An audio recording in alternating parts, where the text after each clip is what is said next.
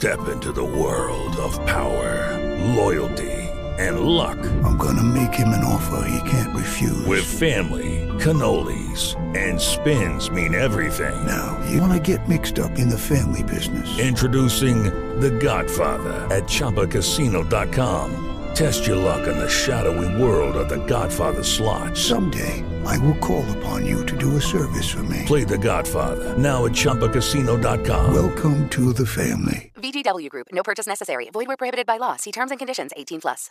Lucky Land Casino asking people, "What's the weirdest place you've gotten lucky?" Lucky? In line at the deli, I guess. Aha, in my dentist's office. More than once, actually. Do I have to say? Yes, you do. In the car before my kids' PTA meeting. Really? Yes. Excuse me, what's the weirdest place you've gotten lucky? I never win and tell. Well, there you have it. You can get lucky anywhere playing at LuckyLandSlots.com. Play for free right now. Are you feeling lucky? No purchase necessary. Void where prohibited by law. 18 plus. Terms and conditions apply. See website for details. La gran renuncia, la gran dimisión, no ha terminado. Hace muchos meses os hablé de la gran renuncia, de hecho lo llamé como el gran reinicio, el término acuñado en mayo de 2021 que describe el número récord de personas que van dejando sus trabajos, sobre todo en los últimos tiempos. A mí me gusta llamarlo el éxodo laboral, pero igual estamos hablando de la primera muestra evidente de un gran reset global que se está produciendo. Quédate, que hoy te voy a hablar de eso, y también te interesa.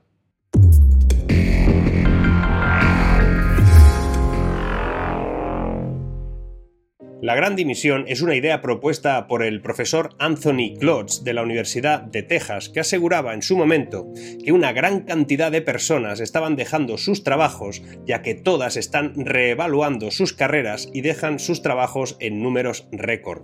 Esa revolución en el mundo del trabajo parece continuar todavía a buen ritmo, tal vez incluso más ritmo que antes, con uno de cada cinco trabajadores en todo el mundo planeando renunciar este mismo año a su empleo.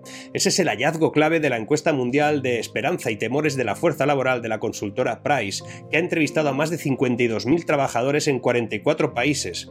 Esa encuesta se hizo en marzo de 2022 y dice que el salario es, como era de esperar, el factor principal en las personas que desean cambiar de trabajo, con el 71% citando como razón clave eso. Sin embargo, el dinero por sí solo no es suficiente para retener a los trabajadores. El cumplimiento laboral y la capacidad de ser uno mismo en el trabajo ocupan el segundo y tercer lugar entre los empleados que consideraron un cambio de trabajo según ese estudio de Price. Un dato que me ha resultado curioso es que si bien algunos gerentes pueden temer que los empleados discutan temas sociales y políticos delicados y potencialmente divisivos en el trabajo, la encuesta, curiosamente, en uno de sus apartados y que os dejo el enlace abajo, encontró que el 65% de los trabajadores discuten temas políticos con sus colegas de manera bastante frecuente, y el número es mayor entre los trabajadores más jóvenes, un 69%. El informe de Price alienta, en sus conclusiones, que los empleadores deben permitir y facilitar que se produzcan esas conversaciones. Interesante. Ahora bien, la flexibilidad laboral es cada vez más importante para el personal. Sin embargo, existe una desconexión en la forma en que los empleadores ven las cosas. Por ejemplo, el 26% de los empleados dijeron que preferían trabajar a distancia siempre, pero solo el 18% dijo que es probable que su empleador acepte ese modelo. Por supuesto, una proporción significativa de la fuerza laboral global no puede trabajar de forma remota. Este grupo, que es aproximadamente el 45% de los encuestados, mostró mucha menos satisfacción con su trabajo que aquellos que trabajaban en entornos de trabajo híbrido o remoto, según esa encuesta que está considerada una de las más importantes y detalladas jamás hecha en este sentido. Los trabajadores con formación especializada también tienen una gran demanda, y ellos lo saben, y por eso confían mucho más en pedir aumentos de sueldo, por ejemplo, un 41% frente al 25% de los que no tienen esa formación, o incluso piden promociones, un 37% por encima del 21% de los que no la tienen. Todo ello en los próximos 12 meses se va a acentuar, según ese estudio. La encuesta concluye que las empresas deberían de adaptar estrategias de fuerza laboral a las necesidades únicas de sus trabajadores. Eh, curioso, pero si quieren trabajar y tener éxito en entornos desafiantes como los de hoy, deben de cambiar todo. Todo ha cambiado, asegura ese informe, y mucho, y desconozco si es para bien o para mal, pero la realidad es que las exigencias para trabajar ahora suelen ser innegociables desde la orilla del que quiere trabajar y no desde el que quiere contratar. Leí en LinkedIn hace un tiempo un post con una crítica a un empleador que se sorprendía de que una persona joven, durante una entrevista de trabajo, a los cinco minutos de iniciarla y sin aportar ninguna información previa, pues se puso a preguntar que cuánto cobraría, qué horario exacto y qué media de velocidad se tomaba en los ascensos en esa empresa. Incluso terminó con un me ha encantado entrevistarte, pues me has caído bien. Las críticas en los comentarios de ese post radicaban en que el empleador potencial se sorprendiera de la actitud de ese potencial contratado. Y además criticaban que no había entendido lo que era una entrevista de trabajo. Y muchos abordaron con cierto entusiasmo que hoy en día el que hace la entrevista ya no debe ser el empleador. El que decide si quiere trabajar o no en una empresa es el empleado potencial. Algo que a muchos puede parecerle el mundo al revés, pero lo sea o no, es el mundo actual. Y es algo con lo que probablemente estaría de acuerdo la profesora doctora Isabel Welp en la Universidad Técnica de Múnich y que pude escuchar durante su intervención en el Foro Económico Mundial de Davos de este último año, y hablaba del empleo del futuro. Fíjate, esta mujer decía que los empleadores deben de cambiar su enfoque para atraer y retener al personal, que la nueva normalidad es ahora un trabajo decía, asíncrono, donde el empleado y el empleador cambian sus papeles para evitar situaciones como la gran resignación, la gran dimisión laboral. Y ojo con eso, porque de la gran dimisión al voy a vivir de subsidios, hay muy poco espacio. El espíritu de sacrificio está mal visto hoy en día. Vivimos tiempos malos para la lírica. Que un joven trabaje con 18 años y estudie a la vez es algo muy poco habitual. Los que hicimos el bachillerato en nocturno, sí, los que estudiábamos por la noche para poder trabajar durante el día, este tipo de situaciones todavía nos supone, oye, un esfuerzo de comprensión importante. Ahora bien, evitar esa gran dimisión requiere de compromiso empresarial también. La pandemia ha demostrado que las empresas que se han centrado en reclutar personas altamente confiables altamente comprometidas y orientadas al desempeño, encontraron mucho más fácil la transición hacia un trabajo más flexible y más orientado al futuro. Es que también hay que cambiar, obvio. Por eso me gustaría diferenciar entre gran dimisión y gran exploración, que no es lo mismo, que la gran resignación sigue creciendo ante nuestros ojos es cierto que cada mes las filas de los que renunciaron aumentan un poco más. Oye, que ya van por los 57 millones de estadounidenses que renunciaron entre enero del 21 y febrero del 22, que muchas empresas parecen estar luchando por encontrar respuestas frente a esas tasas de abandono absolutamente vertiginosos, que cómo se debe de detener esa hemorragia, se preguntan. Pues quizá con una buena idea podría ser cambiar la narrativa. En lugar de centrarnos en el resultado, en la dimisión, deberíamos comprender, tal vez, que hay un proyecto o que hay un proceso subyacente. Y es que seguramente es algo más transformador de lo que pensamos, que tal vez se aleja mucho más de una hipotética imagen inicial de gente descontenta que quiere un trabajo, trabajo mejor, porque pueden permitírselo. ¿Y si todo esto fuera una especie de búsqueda más sofisticada. ¿Y si al apartar a los vagos, los subvencionados, los que van a los que van de inconformistas con una visa oro y a los activistas de botellón, y al apartarlos todos ellos aparecieran unos inconformistas con el sistema que pretenden iniciar su propia gran dimisión, pero como si fuera una gran exploración? La vida de pandemia obligó a todos a reexaminar nuestras prioridades personales y profesionales. El trabajo remoto nos alertó sobre la posibilidad de desvincular los trabajos de la geografía. Es un despertar personal que incubó un movimiento exploratorio que está remodelando cómo y por qué trabajamos, vivimos o pensamos en nuestro futuro. La gente no solo renuncia a sus trabajos, sino que rechaza la idea de que el agotamiento es el precio que debe pagarse por el éxito. La exploración es un marco más constructivo que la resignación. Si se enfoca en este último, estamos reaccionando a un síntoma en lugar de abordar la causa. Los líderes se reorientan en torno a la exploración, en lugar del miedo a la resignación, podrían capitalizar el profundo potencial de ese momento. Si tienes una empresa, sería bueno que estimularas a tus trabajadores a preguntarse ¿por qué hago lo que hago? ¿En qué soy bueno? ¿Cómo puedo prosperar? Si trabajas por cuenta ajena, no está de más que te hagas las mismas preguntas. Ahora bien, Si eres autónomo, no tienes tiempo ni para preguntártelo seguramente. Por cierto, ¿sabías que también hay ya grandes renuncias y dimisiones entre los gerentes, empresarios y jefes? Un número creciente de gerentes y otros líderes están eligiendo renunciar a sus trabajos uniéndose a esos millones de personas que forman la gran renuncia mundial. Durante el último año, un número sustancial de personas han renunciado a sus trabajos como parte de la gran renuncia, siendo la mayoría trabajadores con salarios más bien bajos. Sin embargo, ahora los gerentes y otras personas en posiciones de liderazgo también están dejando sus trabajos con tasas mucho más altas que antes, según los datos que publica Visier, que también te dejo el enlace abajo. Las tasas de renuncia entre los gerentes aumentaron un 3,8% en la primera mitad de 2021 y un 5% en la primera mitad del 22, o sea que va creciendo. De manera similar, en LinkedIn se descubrió que la tasa de personas que dejan los puestos de director ha crecido mucho más rápido que las que dejan los puestos de trabajo de nivel mucho más bajo durante este año. Importante recordar que la gran renuncia incorpora solo a los que dejan su trabajo sin tener otro a la vista.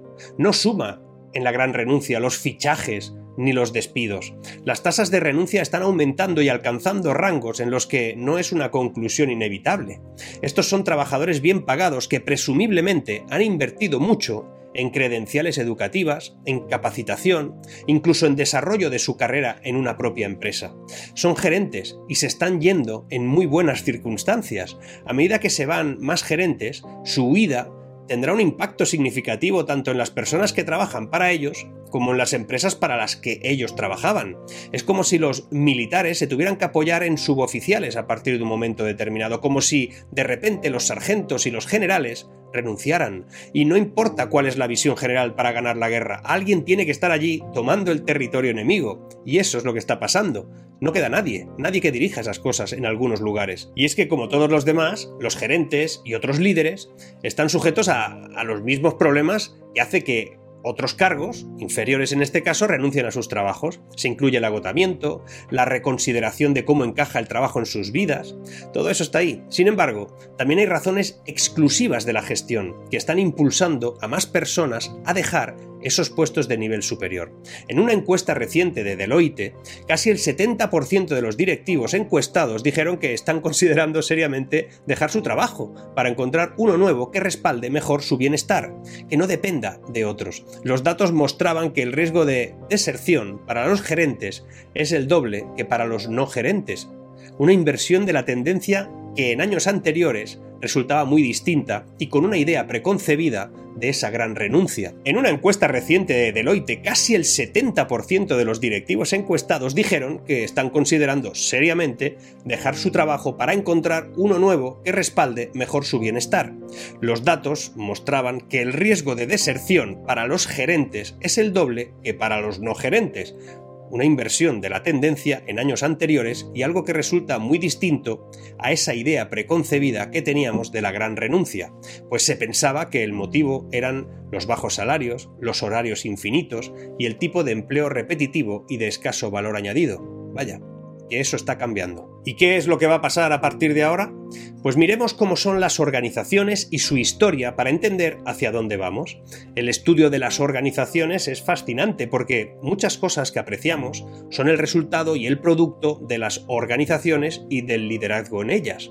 Cuando las cosas no funcionan, cuando los servicios fallan o los productos carecen de cierta calidad, todo es resultado de un fallo en la organización.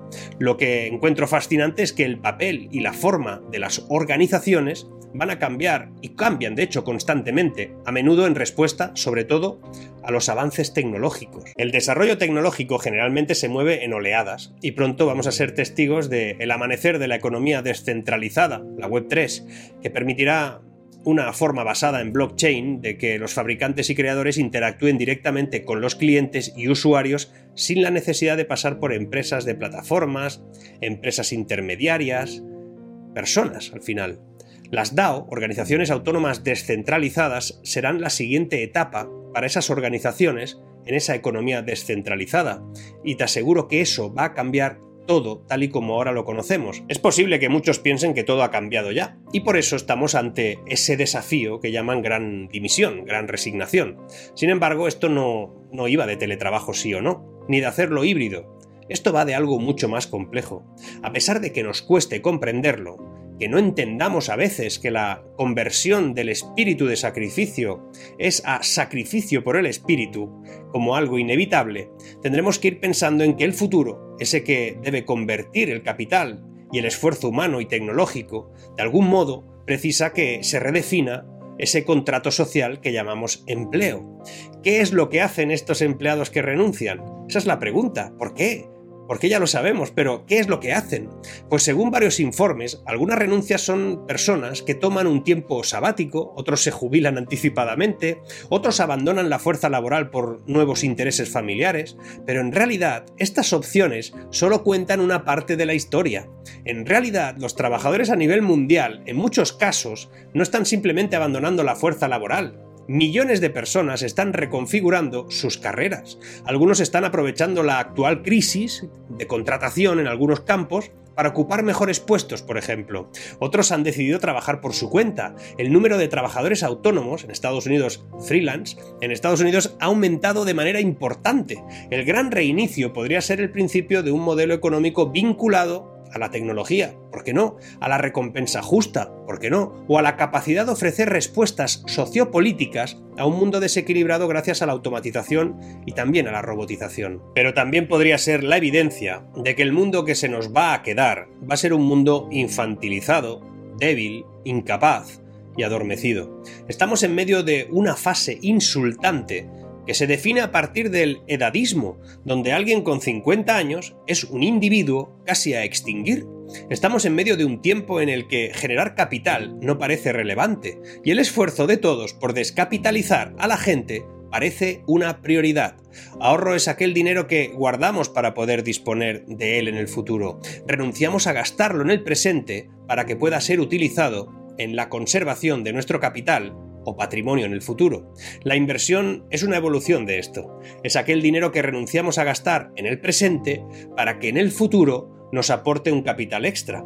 Pero ahora vivimos tiempos que no premian ni una cosa ni la otra, y aunque parezcan términos financieros, tiene mucho que ver con el concepto este de la de la gran renuncia. Se trabaja lo justo porque no se quiere ser dependiente de un empleo cuando en realidad esa falta de eficiencia y productividad lo que proporciona son herramientas a la descapitalización, que es el mayor rango de dependencia que existe. Y termino con algo que me decía un viejo amigo con el que conviví en el desierto de Mauritania hace mil años.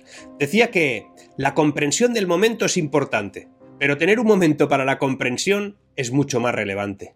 Hagamos eso. Igual no importa tanto comprender lo que pasa, y lo que tenemos que hacer es que pase algo. Seguimos.